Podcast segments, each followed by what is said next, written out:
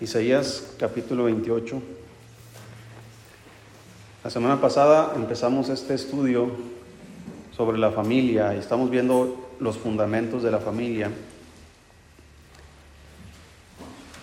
Isaías 28 nos muestra un bosquejo de lo que, de lo que es la enseñanza bíblica. Y para entender, hermanos, los fundamentos de la familia necesitamos entender los fundamentos de la enseñanza. No es, eh, hay formas de aprender algo y todo debe tener una base. Eh, debe ser así como la Biblia nos, nos lo enseña. Por ejemplo, cuando hablamos acerca del Evangelio, el Señor dijo esto, que debemos ir por todo el mundo y hacer discípulos a todas las naciones. Ese es el primer paso. El segundo paso es bautizándolos en el nombre del Padre, del Hijo y del Espíritu Santo. Y el tercer paso es enseñándoles que guarden todas las cosas que yo os he mandado. Entonces, ese es el bosquejo o el mandamiento que Dios nos da para que nosotros sigamos. No podemos alterar eso. No podemos enseñarle a la gente la palabra de Dios sin ser salvas porque no van a entender nada. Porque la Biblia nos dice que el hombre natural no percibe las cosas que son del Espíritu y no las puede entender porque se han de discernir espiritualmente. Entonces, si no tienen el Espíritu Santo, es porque no son salvos. Si no son salvos, no van a entender la, palabra de Dios. Es por eso, por ejemplo, ¿cuántos de ustedes, hermano, antes de ser cristianos, se les hacía absurdo el cristianismo? Por ejemplo, ahí está el hermano. ¿Verdad? Como que, ay, ¿qué negocios tengo yo estando ahí en la iglesia? ¿Verdad? Y, y ya si nos metemos en temas más, más, ¿cómo se dice? Más específicos, ¿verdad? ¿Para qué? Por ejemplo, a mí me decían, ¿para qué vas tanto a la iglesia? Ahí estás como, te están lavando el cerebro, me decían. Es lo que la, lo que la gente piensa. Entonces, usted trate de enseñarle la Biblia a alguien que no es algo y no va a entender nada. No va a comprender por qué se hace esto, por qué se hace aquello, por qué tenemos que ir a la iglesia, por qué tenemos que enviar misioneros. ¿Verdad? ¿Cómo voy a, voy a estar dando yo dinero en la iglesia? ¿Verdad? No seas tonto, dice la gente, ¿verdad? ¿Para qué uno hace eso? Pero ¿por qué piensan así? Porque no tienen conocimiento de la palabra de Dios, no tienen el Espíritu Santo que les enseña. Entonces Dios dice, hagan discípulos. Una vez que hagamos discípulos, ah, ok, bautízalo. Y una vez que es bautizado, enséñale. ¿Qué le voy a enseñar? Todas las cosas que yo os he mandado. Y ahí está, es lo que estamos haciendo ahorita.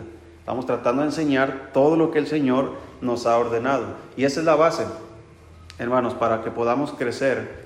Eh, y la enseñanza, ya entrando en los terrenos de la enseñanza, ya fuimos salvos, ya fuimos bautizados, ahora estamos en, los terrenos de la enseñanza, ¿cómo vamos a enseñar a la gente?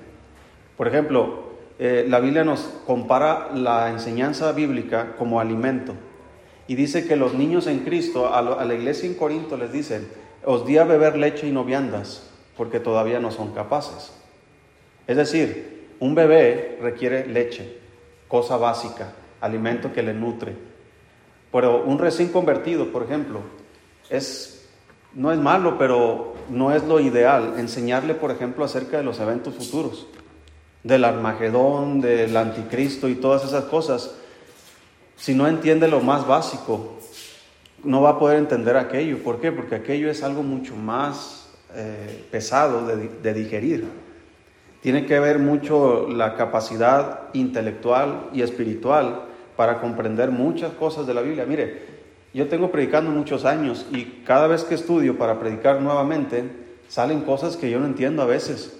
Tengo que estudiar más, tengo que investigar más, porque la palabra de Dios es infinita, hermanos, y, la palabra de Dios no, no, va a haber nadie que diga, ya terminé de enseñar todo, ya terminé de aprender todo lo que debía haber aprendido. Siempre estamos aprendiendo. Pero para poder aprender correctamente hay que entender las bases de la enseñanza. Por ejemplo, para aprender, eh, cuando enseñamos a los niños a leer, ¿qué es lo primero que enseñas? Primero, a ver, esta es A, B, C, D, ¿verdad? el abecedario. Las vocales, A, E, I, O, U. Y luego empezar, ¿sí ha visto cómo lee un niño cuando está aprendiendo? Cómo separa las sílabas, ¿verdad? Y así lo lee. ¿Por qué? Porque así está aprendiendo. Y es normal. Entonces, ¿por qué no le enseñan a un niño así gramática más elemental, más fundamental, más, eh, ¿cómo se dice? algo más profundo, ¿verdad? Porque no lo va a entender. Si no entiende cómo son las letras. Primero con figuritas, con animales y todo eso, ¿verdad? Mira, esta es la A de abeja. Ay, el niño relaciona la abejita con la A. Entonces, ¿sí me explico? Entonces, venimos a la iglesia, vamos a aprender algo nuevo de la palabra de Dios. ¿Cómo le vamos a hacer? La Biblia nos dice cómo. Dice aquí, en Isaías 28, versículo 9, dice, ¿a quién se enseñará ciencia? ¿O a quién se hará entender doctrina? ¿A los destetados? ¿A los arrancados de los pechos? Porque mandamiento tras mandamiento, mandato sobre mandato, renglón tras renglón, línea sobre línea, un poquito allí, otro poquito allá. Ese es, hermanos, la base. Sigamos leyendo. Porque en lengua de tartamudos y en extraña lengua hablará a este pueblo, a los cuales él dijo, este es el reposo, dad reposo al cansado, y este es el refrigerio, mas no quisieron oír. La palabra, pues, de Jehová le será mandamiento tras mandamiento, mandato sobre mandato, renglón tras renglón, línea sobre línea, un poquito allí, otro poquito allá, hasta que vayan y caigan de espaldas y sean quebrantados, enlazados y presos. Entonces lo que está diciendo, la enseñanza bíblica va a ser un refrigerio para ti o va a ser quebrantamiento para ti. ¿Sí? Por ejemplo, hermanos, eh, las leyes, hay leyes que Dios ha creado leyes fundamentales de la naturaleza y no importa si tú creas en ellas o no, vas a ser afectado por ellas. Por ejemplo, ¿cuántos de ustedes no creen en la ley de la gravedad? Todos creemos en esa ley. ¿Sí? Y si alguien dice, yo no creo, el que no crea anula el efecto de la gravedad. No. A ver, súbete al edificio más alto y aviéntate. Que al cabo no crees en eso, si no crees es porque no existe. Que no creas, por ejemplo, los niños, ellos no entienden esas leyes. ¿Sabe qué hacen los niños? Se creen Superman, ¿verdad? Se creen Goku, o no sé qué más se creen, y se avientan. Ellos no entienden. Un bebé, hermanos, aquí que esté gateando, él no, esa, esa persona no entiende, hermanos, que, que se va a caer y se va a lastimar. ¿Y qué es lo que pasa cuando hay un bebé aquí arriba? Se cae. Se ha caído su bebé de la, de la cuna, de la cama. ¿Por qué? Porque él no entiende esas leyes. Entonces, ¿cómo va a entender esas leyes? Lo aprendemos por la experiencia y, poco a poco vamos captando, ¿verdad? Eh, por ejemplo, conocemos nosotros los efectos de la energía eléctrica, pero un niño no entiende esos efectos hasta que se prende, ¿verdad? Ahí sí entiende. Usted sabe que no debe agarrar cables, ¿verdad? Eh, pelones ahí con electricidad, pero un niño no entiende eso. Un niño va con su cuchara y quiere meter al contacto. ¿Verdad? Los niños no entienden el efecto del calor, del, fuego, el calentón. Está prendido. ¿Y qué hacen los niños? Curiosos. Así fue mi hija Dalet, cuando recién llegamos, nueve meses tenía. Estaba en su andadera estaba prendido el calentón y ella veía así en los hoyitos, ¿verdad? Que se veía la lumbre y ella quería ir a ver. Y nosotros todo el día, hazte para allá, hazte para allá. Pero ella aferrada, aferrada, hasta que un día fue y puso sus manitas. Nomás escuchó ahí. Después de eso, aprendió los efectos del fuego. ¿Cómo cree usted, hermano, que aprendemos muchas veces de la vida? Muchas veces no es porque conocemos los principios, sino porque conocemos los efectos de estos principios. Por eso la Biblia dice, este, estos mandamientos tras mandamiento, renglón tras todo esto, dice, es para que ustedes tengan refrigerio, para que usted las pase bien. Pero no me quisieron escuchar, dice en mi pueblo. Entonces, estos mismos mandamientos les va a hacer a ellos, dice, hasta que vayan y caigan de espaldas y sean quebrantados, enlazados y presos. Ahí es cuando se dan cuenta, ahí debí haber hecho caso, pero no, no quisieron oír. Entonces, estos mandamientos, hermanos, están puestos, fíjese, mandamiento sobre mandamiento. Dice ahí en el versículo 10, porque mandamiento tras mandamiento. Y luego mandato sobre mandato. Y luego renglón tras renglón, línea sobre línea, un poquito ahí, otro poquito allá. Para poder entender la doctrina correctamente, hay que irnos al mandamiento, no a un poquito aquí y un poquito allá. Esa no es la base. La base es, es como un pastel, donde la base es el pan. Y un poquito aquí un poquito allá son las cerecitas que usted le pone. El pastel no, no es la cereza. La cereza es parte del pastel. ¿Sí? Usted no va y compra una bolsa de cerezas y dice, mira, traje un pastel. ¿O sí? ¿Verdad que no?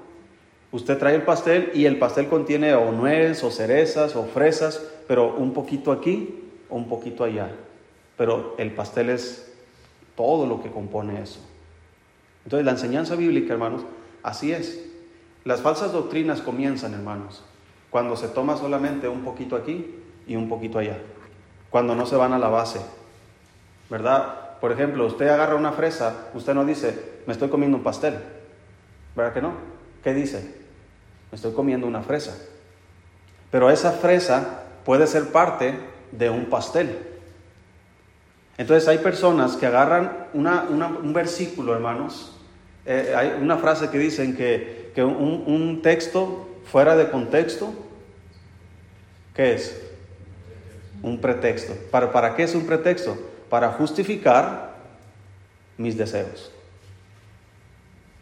Por ejemplo, miren, se dice que para ser pastor hay mandamientos, hay, hay algunos eh, requisitos. Dice, si alguno anhela obispado, buena obra desea, pero es necesario que el obispo sea irreprensible, y lo dice, marido de una sola mujer. Una sola mujer. Ah, entonces no puedo tener dos mujeres. No, no se refiere a eso. Se refiere a que esa persona solamente haya tenido una sola mujer. Porque hay, hoy día, hermanos, ha, habido mucho, inclusive dentro de los círculos bautistas, que hay, hay misioneros pastores que se han divorciado y, y han dejado la iglesia y se han vuelto a casar y han tomado otras iglesias. Y eso no es bíblico, ¿verdad? El, fracaso matrimonial nos puede suceder a cualquiera, hermanos. Todos podemos fracasar. Y en la predicación vamos a ver un caso de, de una mujer, ya conocemos a la samaritana, ¿verdad? Que fracasó varias veces en sus matrimonios. Eh, eh, Dios nos puede dar gracia para salir adelante. Pero aquí estamos hablando de una posición espiritual dentro de la iglesia. Un pastor, ¿verdad? Debe ser ciertas características. Dice que no debe ser dado al vino. Entonces, eh, y luego Pablo le dice a Timoteo, toma un poco de vino por causa de tus enfermedades.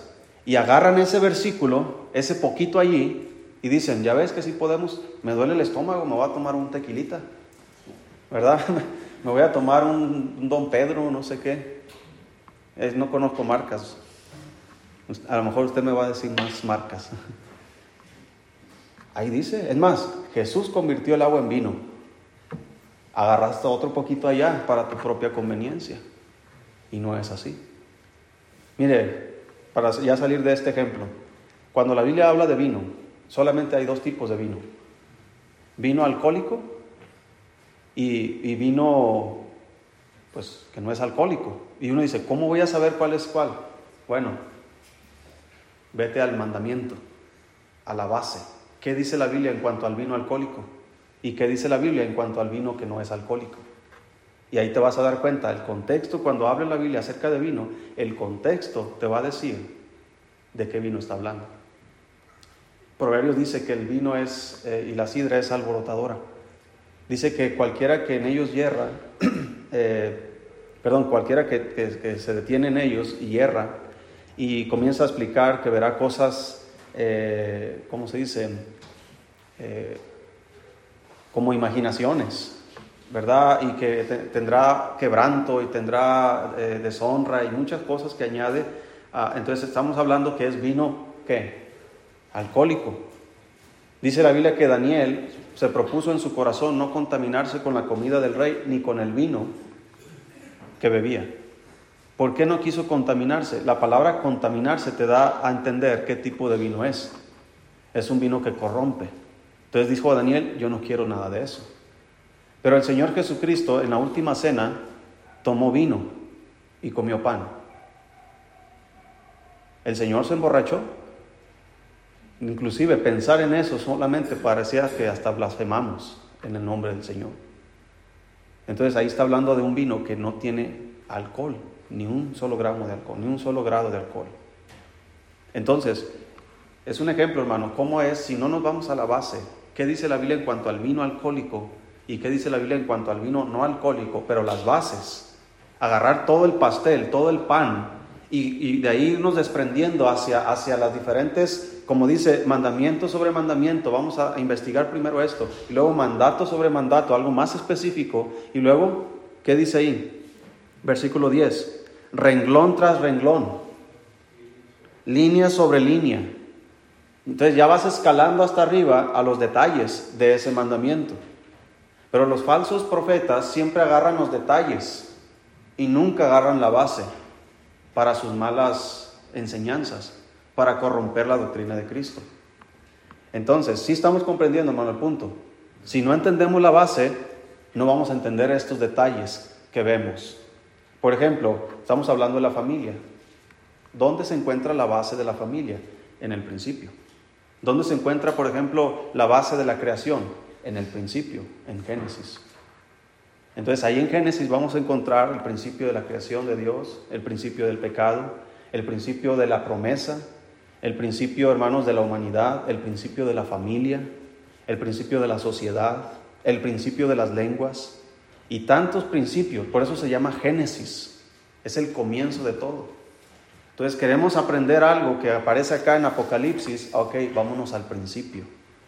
No que Génesis, perdón, de que Apocalipsis no esté diciendo algo correcto, sino que recuerda que Pablo dijo, perdón, Pedro escribió acerca de los escritos de Pablo, diciendo acerca de la venida de Cristo.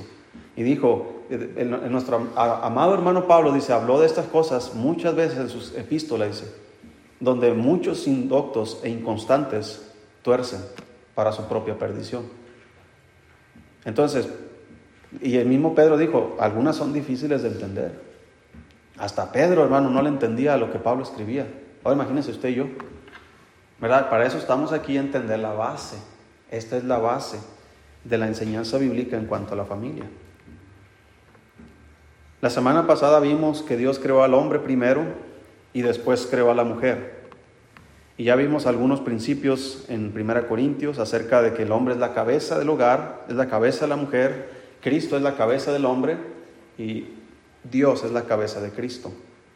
Así es como lo señala la Biblia. Ahí no aparecen autoridad los hijos, como diciendo, ¿verdad? Eh, bueno, está, están los hijos, está la madre, está el padre, está Cristo, está Dios, ¿verdad? No, no, aparecen los hijos, porque los hijos están, hermanos, eh, bajo autoridad de sus padres. Si recuerdas que Jesús, cuando tenía 12 años, se quedó en Jerusalén. Sus padres se fueron. Tres días de camino, cuando se dieron cuenta que no estaba, regresaron hermanos a Jerusalén, lo hallaron en el templo discutiendo con los, los doctores de la ley. Y dice la Biblia que ya terminando el asunto, dice que Jesús regresó con ellos y estaba sujeto a ellos. Entonces Jesús no dice que estaba sujeto a José, estaba sujeto a quienes? A ambos. Ahora, dentro de la, de la eh, disciplina, hablando acerca de los hijos, siempre debe haber quien es el que toma la última palabra. ¿Sí? Ahora, siempre, ¿cuántos de ustedes han hecho esto? No, que, que fulano le pegó a su hermanito y llega el niño llorando, ay, dile a tu mamá. ¿Cuántos lo hemos hecho? ay, dile a tu papá. Le echan la bolita, ¿verdad? Al otro. Yo le digo a mi esposa, si yo no estuve y tú estuviste, tú eres quien debes traer justicia, no yo. Porque tuviste. Tuviste que le pegó a... Ah, a ver, viene y me dice a mí, mira, aquí se andan peleando. Yo no lo sé, tú sabes la gravedad del asunto.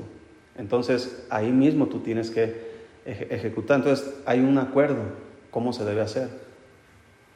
Permisos, cualquier permiso, ahora mis hijas que están ya creciendo, pues ya van a estar pidiendo permiso para cosas más que antes a un bebé no se le da.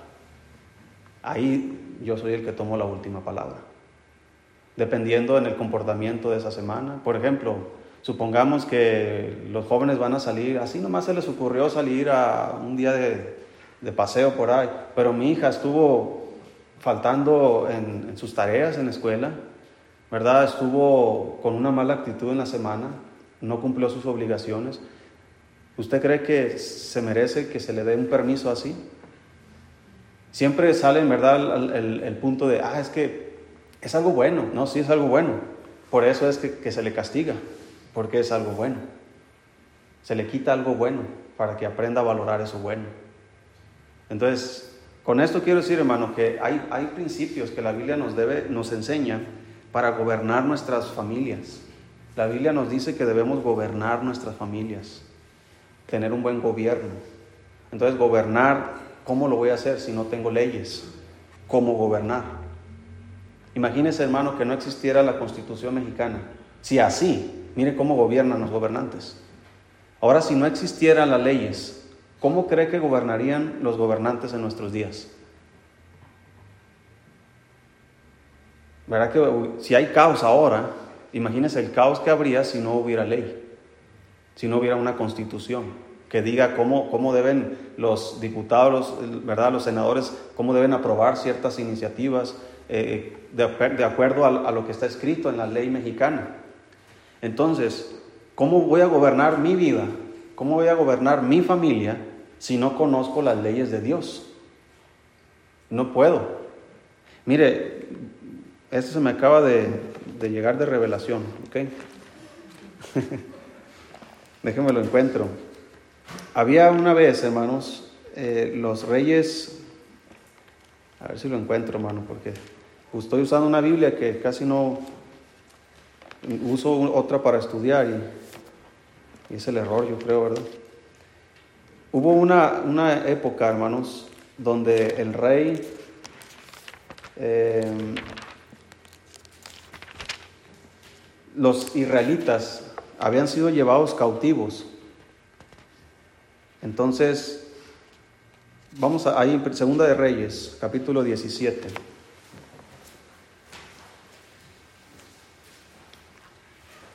El contexto es que Dios castigó a su pueblo y vinieron los asirios y llevaron cautivos a los israelitas. Entonces dejaron las ciudades asoladas. Si estamos ahí, Segunda de Reyes 17. Dice el versículo 24. Bueno, versículo 23. Dice ahí, hasta que Jehová quitó a Israel de delante de su rostro, como él lo había dicho por medio de todos los profetas sus siervos. E Israel fue llevado cautivo de su tierra a Asiria hasta hoy. Y trajo el rey de Asiria gente de Babilonia, de Cuta, de Abba, de Amad, de Sepharvaim, y los puso en las ciudades de Samaria, en lugar de los hijos de Israel y poseyeron a Samaria y habitaron en sus ciudades. Y aconteció al principio, cuando comenzaron a habitar allí, que no temiendo ellos a Jehová, envió Jehová contra ellos leones que los mataban. Dijeron pues al rey de Asiria, las gentes que tú trasladaste y pusiste en las ciudades de Samaria no conocen la ley del Dios de aquella tierra. Y él ha echado leones en medio de ellos, y aquí que los leones los matan porque no conocen la ley del Dios de la tierra. Y el rey de Asiria mandó diciendo, llevad allí a alguno de los sacerdotes que trajiste de allá, y vaya y habite allí y les enseñe la ley del Dios del país. Y vino uno de los sacerdotes que habían llevado cautivo de Samaria y habitó en Betel. Recuerde que Betel significa casa de Dios. Y les enseñó cómo habían de temer a Jehová pero cada nación se hizo sus dioses y los pusieron en, los templos de los lugares altos que habían hecho los de Samaria, cada nación en su ciudad donde habitaba. Los de Babilonia hicieron su Cotbenot, los de Cuta hicieron a Nergal, y los de Hamad hicieron a Sima. Los hebeos, abeos hicieron a Nisbat y a Tartac, y los de Sepharvaim quemaban sus hijos en el fuego para adorar a Adremelech y a Anemelech, dioses de Sepharvaim. Temían a Jehová, e hicieron del, del, bajo pueblo sacerdotes de los lugares altos que sacrificaban para ellos en los templos de los lugares altos. Temían a Jehová y honraban a sus dioses, según la costumbre de las naciones donde habían sido trasladados. Y luego resume diciendo, hasta hoy hacen como antes, ni temen a Jehová, ni guardan sus estatutos ni sus ordenanzas, ni hacen según la ley y los mandamientos que prescribió Jehová a los hijos de Jacob, al cual puso el nombre de Israel. Fíjate, Dios sacó a Israel porque no estaban cumpliendo la ley. Si recuerdas que esa tierra es una tierra santa, es una tierra que fluye leche y miel, es una tierra especial que Dios escogió para su pueblo. Entonces Dios les dio esa tierra en heredad. Los israelitas llegan y habitan esas ciudades, esas tierras, se corrompen, no siguiendo la ley de Dios, sino que se hicieron dioses, fueron idólatras. Entonces, ¿qué hace Dios? Dios quita, porque es un lugar de bendición, entonces Dios los quita de ese lugar de bendición y los lleva cautivos a otras tierras. Entonces el rey de Asiria, para que las ciudades que se quedaron ahí no se queden despobladas, trajo a otras gentes de, otras, de otros lugares. Agarró a gente de acá y los puso en esta ciudad, hasta otras de acá, los puso en, otros, en otra ciudad. Y habitaron las ciudades de los israelitas. Pero recuerda, hermano, esas ciudades no son de los israelitas. Esas ciudades son de Dios. Y cualquier persona que habite en esas ciudades debe regirse conforme a las leyes de Dios.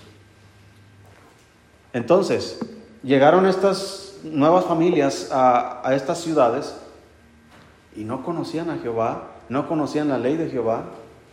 Eso, el ignorar las leyes de Dios, no significa que no van a tener efecto sobre tu propia vida. Así como hablamos acerca de la ley de la gravedad. El que un niño ignore las leyes de la gravedad no elimina los efectos que esto trae. Entonces, que estas familias, estas gentes que fueron traídas de otras ciudades, que ni siquiera son israelitas, el hecho de que ellos ignoren, hermanos, la ley de Dios, no significa que no son responsables delante de Dios. ¿Cuál fue la solución que, trajo el rey? Ah, para que no ocurra esto, para que no sigan matando los leones a las familias, pues ¿cuál es la solución?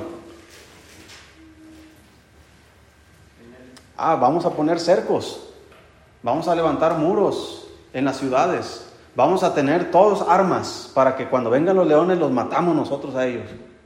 Esa no fue la solución. ¿Cuál fue la solución?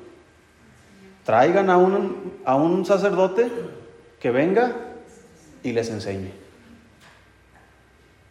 Entonces, hermano, ¿cuál es la solución para que nuestras familias funcionen correctamente?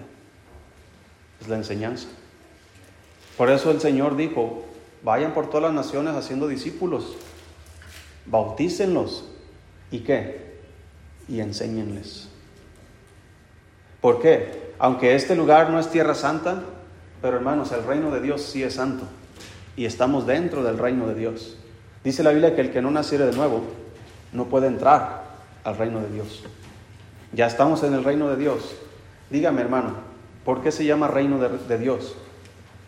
¿Sabe por qué? Porque Él es el rey.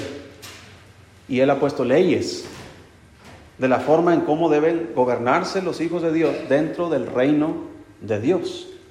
Por ejemplo, hablando acerca del perdón o de la venganza, ¿no dice la Biblia que antes eh, ojo por ojo, diente por diente? Pero el Señor dijo, no va a ser así.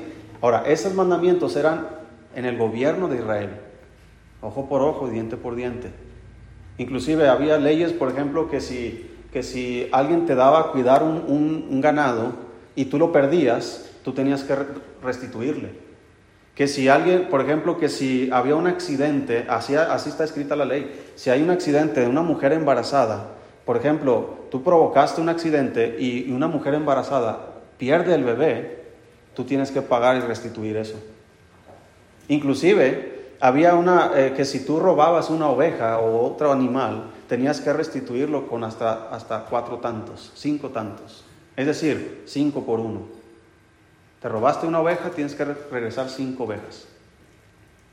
Eso fue lo que hizo David, el juicio que él trajo cuando Natán le dijo, mira, le contó una historia, un hombre vino de camino a, su casa, a, la casa de su amigo, y este eh, no quería, tenía muchas ovejas, pero fue y le quitó la oveja, aquel tenía una sola oveja y fue y se la quitó para hacerle comida a este. Y David se enojó. No, ese hombre debe, debe pagar hasta cuatro tantos, porque así la ley dice. Entonces, hermano, dentro del reino de Dios debemos regirnos bajo las leyes de Dios. No puede usted gobernar su familia como usted quiere. Debe regirse. Ahora, puede hacerlo, pero bajo las consecuencias de esas acciones. Porque estos hombres que fueron trasladados de aquellas ciudades y, fueron puestas en las ciudades de los israelitas, no conocían la ley de Dios. Mas, sin embargo, traían costumbres antiguas. Trajeron a sus dioses. Entonces, es como si, supongamos que, que usted viene con, ¿cuántos de ustedes fueron católicos antes? ¿Verdad? Usted viene con el Santo Niño de Atocha y luego viene con, o usted viene con San Judas, ¿verdad? Y el otro viene con, con San, ¿San qué? ¿Cuál es el que tenía usted? o la Virgen de Talpa, o la Virgen de, la Guadalupana, o la Virgen de, no sé, de, hay un, un, cerro allá en Michoacán, no sé cómo se llama, pero ahí está un Cristo, no sé qué. Y tantos dioses, ¿verdad? Tantas formas en las que quieren atribuirle a Dios. ¿verdad? O la Virgen fulana, o el niño fulano, y el santo Toribio, y, y no sé qué tantos hay. Imagínense, hermano, que vengamos a esta iglesia y cada quien cargando sus dioses antiguos. ¿Cuántos de ustedes van a venir con la Santa Muerte? ¿Verdad? Con ese Valverde, Malverde, o cómo se llama, de los, el, el santo de los narcos. Así se miraban estas familias. Las ciudades israelitas estaban asoladas, entonces el rey de Asiria trajo a esta familia, a estos pueblos, vénganse, ustedes van a ponerse en Samaria, ustedes se van a vivir acá. Pero estos venían cargando con sus maletas, venían cargando con sus muebles, venían cargando con sus animales y venían cargando con sus dioses. Así que pusieron un altar, pusieron a su santito ahí y ahora sí, vámonos a ver qué nos va a decir el sacerdote. Y el sacerdote comenzó a enseñarles cómo deben temer a Jehová. Entonces ellos aprendieron cómo temer a Jehová, pero lo aplicaban para temerle a quién? A sus dioses. Ah, pues los leones seguían comiéndoselos. Entonces, así es como llegamos tú y yo a los terrenos de Dios. Venimos con costumbres que deben ser erradicadas y debemos únicamente seguir los mandamientos, los mandatos del Señor. No es que, ah, es que así se hace en mi familia. No, eso no aplica en el reino de Dios. En el reino de Dios se hace lo que Dios manda, si quieres vivir de una manera correcta. ¿Verdad? No es de que, ah, es que así soy, es que así me criaron, es que yo soy de rancho, es que yo soy de la ciudad, es que yo soy extranjero, es que yo soy esto, es que yo no fui a la escuela. Todos esos pretextos, hermanos, anulan, o más bien estorban para que nuestros matrimonios, nuestras familias sean más eficaces. Porque siempre voy a poner ahí un pretexto, un pretexto. ¿Verdad? Cuando yo enseño música, eh, en, en Hermosillo estuve enseñando un tiempo y había una jovencita que estaba enseñándole piano. Mira, siéntate, vamos a, a, tocar así, vas a hacer así, así, así. Y le explicaba cómo se tenía que hacer. Ni siquiera lo hacía y decía, es que no sé. Pues yo sé que no sabes, dije, por eso estás aquí para aprender. Pero haz lo que te estoy diciendo. Es que no sé si me va a salir. ¿Cómo lo vas a saber si no lo intentas? Entonces él se bloqueaba aquí, hermano. Y no, nunca aprendió. Puro dolor de cabeza nomás ahí tuvimos. Entonces, así estamos muchas veces tú y yo. Dios dice, haz esto, mira, y te va bien. Ah, no creo. Estoy tan acostumbrado a vivir como fui criado, o como vi a mis padres, o como vi a mis abuelos, o como vi a mis tíos, o con quien se haya criado usted. Ese no es el modelo bíblico, hermano. El modelo, el modelo de mis padres no es el modelo bíblico. El modelo de tus padres no es el modelo bíblico. Porque aunque tus padres sean buenos y hagan, hayan hecho muchas cosas buenas, no son perfectos. El único modelo perfecto, hermano, en el que tú y yo debemos fijarnos es Cristo. Es el único que nunca se equivocó. Mis padres se equivocaron, tus padres se han equivocado. Mis padres fracasaron en su matrimonio. Tal vez los tuyos también. O tal vez tus padres siguen adelante. Pero aún así, imperfectos. Entonces, Cristo, hermano, a mí como hombre, es el único que me puede modelar cómo yo debo ser como hombre, cómo debo ser como, como esposo. Y Dios, hermano, nuestro Padre, es el único que nos puede modelar cómo se debe ser padre. ¿Y dónde lo voy a aprender? Bueno, para eso estamos aquí, para aprender estos fundamentos. ¿Cómo voy a actuar con mis hijos? Mire, hay veces, hermanos, si Dios fuera, eh, mire, es muy complejo esto. Dios es santo, ¿sí? Dios es justo, Dios es misericordioso. ¿Cómo sé yo dónde está la línea donde Dios usa su misericordia y su justicia?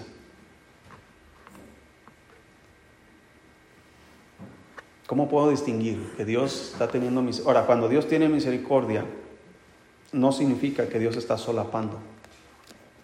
Significa que Dios está dando tiempo al arrepentimiento. Esa es la misericordia de Dios. Dice que por su misericordia no hemos sido consumidos. Esto significa que no hemos sido. Significa que está la posibilidad de serlos.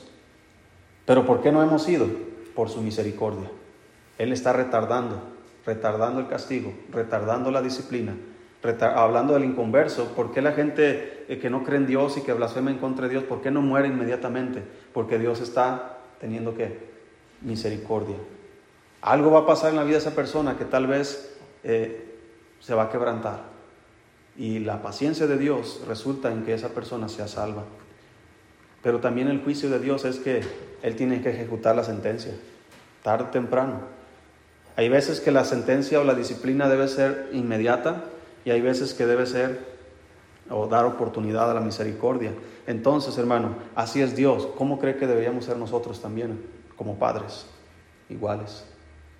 No debemos solapar a nuestros hijos sus pequeños errores que cometen ahora, porque esos pequeños errores se van a convertir en grandes errores si no aprenden que hay límites pero también hay que ser misericordiosos. No estar siempre dándoles y dándoles y dándoles y pobre niño, ¿verdad? Ya está traumado. Ya hasta nomás te vas a rascar aquí y el niño ya le hace así. Porque ya está tan, ¿verdad? Asustado de que siempre estás ahí. Grite y grite y grite y grite y grite. Ese es un extremo. El otro extremo es solapando, solapando, solapando, solapando. Y Dios nunca hace eso. El hecho de que hagamos algo malo, hermano, y Dios no nos castiga inmediatamente, significa que Dios está utilizando su misericordia para llevarnos al arrepentimiento. Pero hay veces, hermano, que Dios tiene que disciplinarnos porque ya es tiempo de la disciplina. Y Él sabe cuándo exactamente. Entonces, si yo aprendo sus principios, sus leyes, para gobernar mi familia, yo voy a saber cuándo usar de la justicia inmediata y cuándo tener misericordia en ese momento. Yo tengo eh, con mis hijos, yo les llamo, hoy es un día de misericordia. Así les digo a ellos. Significa, no les estoy diciendo que les estoy dando permiso para que hagan lo que quieran y que no les voy a hacer nada. Lo que estoy diciendo es que, que hoy día no se preocupen por ningún error que cometan, no se preocupen por ninguna falta, eh, obviamente dependiendo de la falta, ¿verdad? Si, si uno de mis hijos le quebra la pata al otro, pues ahí misericordia, pues cómo, ¿verdad? Pero me refiero, hermanos, a que les relajo. No se preocupen, hijos, vamos a disfrutar este día, ¿verdad? Disfruten, jueguen. Que se quebró la maceta de tu mamá, pues no es mía, ni modo. ¿Verdad? Es misericordia. ¿Sí me explico? Como quisiéramos, ¿verdad?, que muchos de nosotros hubiéramos tenido días así. Que nuestros padres dijeran, hijo, no te preocupes. Y mamá, se me resbaló el plato y lo quebraste. Hijo, no te preocupes, hijo. No, ¿qué hacían? Agarraban otro plato y nos lo quebraban en la cabeza. A muchos así los criaron.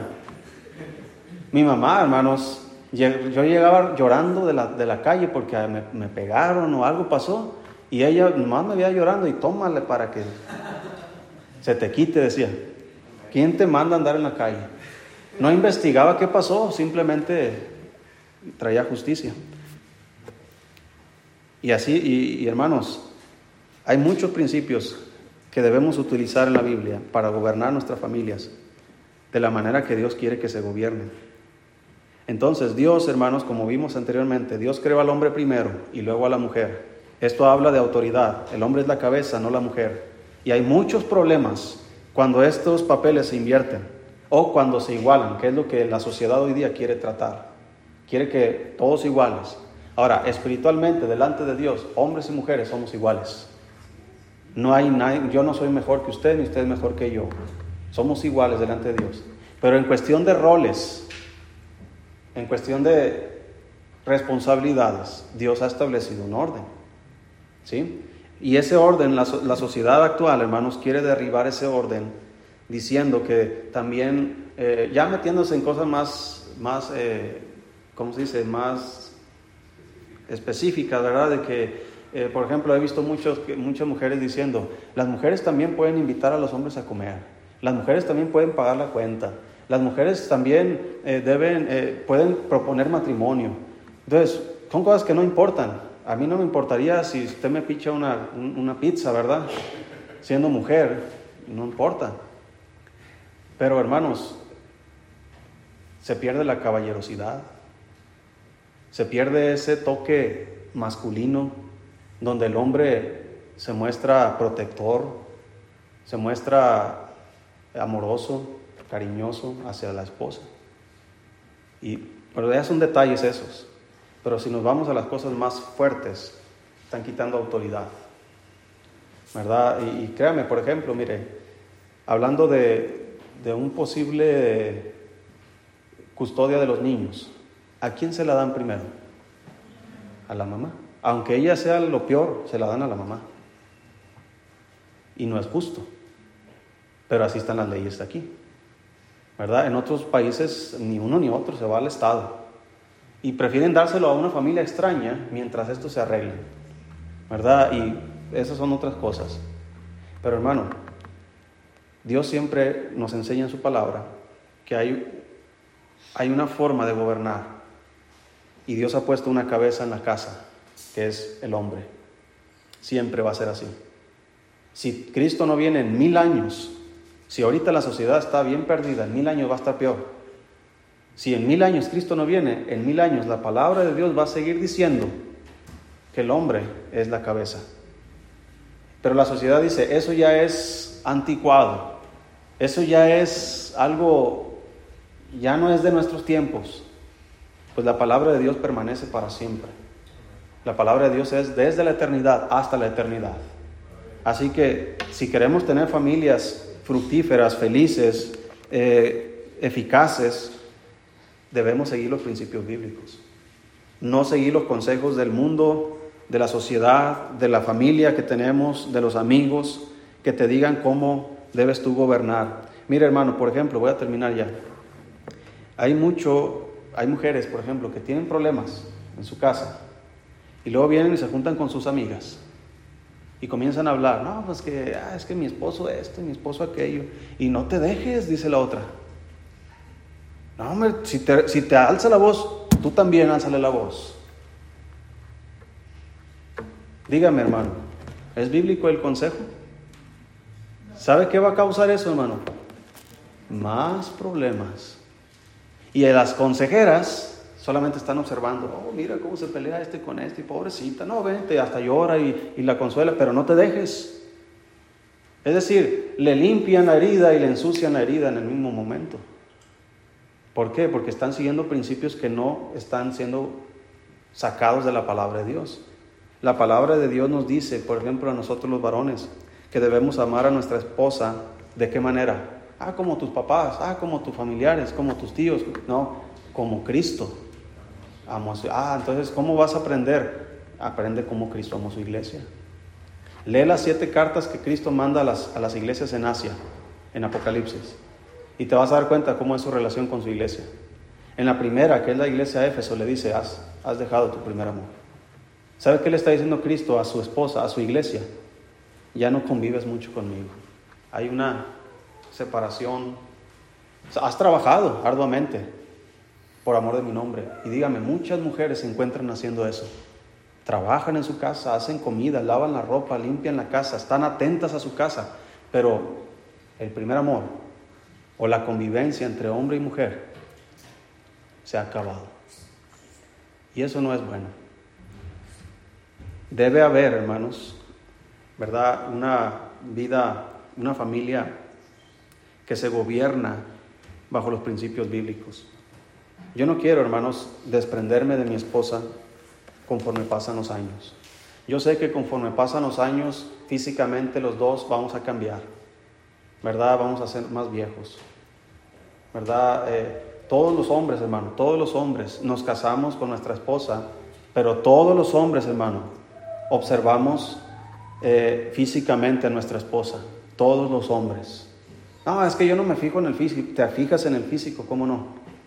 Todos los hombres ¿Por qué no te casaste con esta y por qué te casaste con esta? Porque no te gustó esta muchacha, te gustó esta muchacha. ¿Por qué te gustó? Porque la viste. Viste su rostro, ¿verdad? Viste su figura. La Biblia habla mucho acerca de esto, que Sara era una mujer de, hermosa, de hermoso semblante, ¿verdad? Y de hermosa figura. Y todo eso, hermano, se acaba. Todo eso se acaba. Así que si no seguimos los principios bíblicos, en lugar de disfrutar cada etapa en el matrimonio, que implica también la vejez, cuando ya los dos están con dolores de espalda y con dolores acá y con dolores allá, y ya cuando ya las canas nos invadieron, y ya cuando ya el rostro, ya las arrugas y todo ya no es lo mismo. Ahí, hermano, es una etapa que hay que aprender a disfrutar. Pero si nosotros nos quedamos con la primera etapa, ay, es que ya no eres como antes, Vas a querer buscar a alguien que era como era ella antes. Vas a querer buscar a alguien que era como él cuando recién lo conociste. Y esos principios solamente se gobiernan allá en el mundo. Dicen, se acabó el amor, pero nunca hubo amor realmente. Solamente hubo atracción física. Ya no hay atracción física, pues vas a ir a buscar otro recipiente. Se acabó el aceite, vas por más aceite. Pero si siempre, como, como las vírgenes aquí en la Biblia, ¿verdad? Siempre tienen aceite. Siempre van a estar sus lámparas encendidas. Si siempre el amor de Dios gobierna nuestros corazones, nunca se va a terminar el amor dentro del matrimonio. Cada etapa es diferente.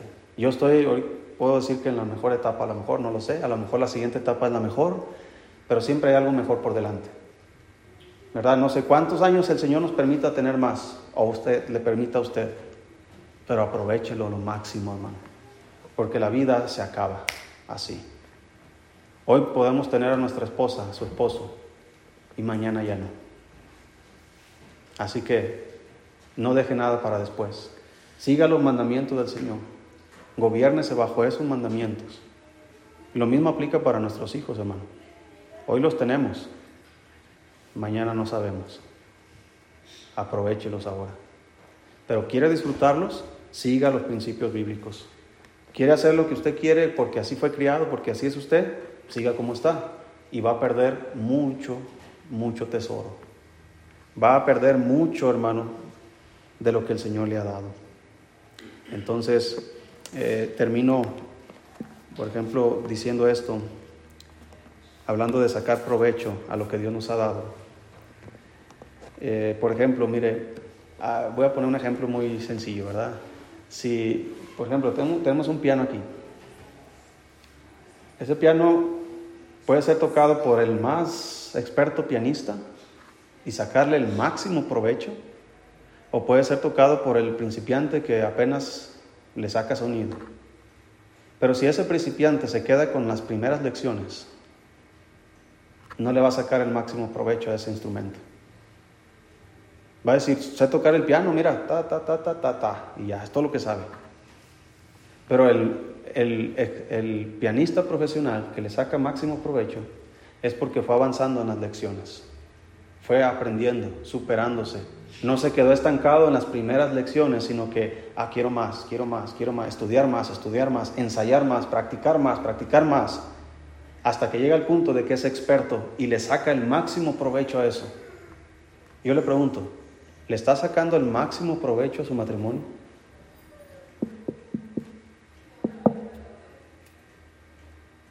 ¿Se quedó en las primeras lecciones? Siguiente semana vamos a estar hablando así.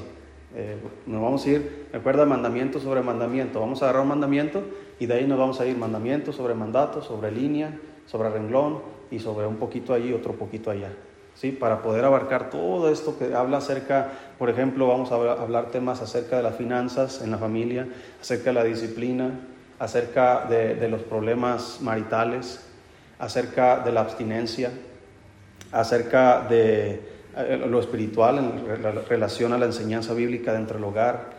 Muchos temas, hermano, que vamos a abarcar y cada, cada tema es un, es un mandamiento, pero se desprenden cosas más adelante. Y eso es lo que vamos a estar viendo. Eh, próxima semana creo que vamos a estar todavía aquí, pero la siguiente, en 15 días, vamos a hacer separación. Las mujeres ah, con mi esposa van a estar allá, en otro, allá y los hombres aquí para hablar temas un poquito más que, que involucra más de hombres y más de mujeres, ¿verdad? Para que quitar esa línea de la incomodidad, ¿verdad? Que se trate puras mujeres allá, no chismes, ¿ok? sino cosas que, que necesitamos nuestras familias. Vamos a orar, hermanos, para terminar aquí.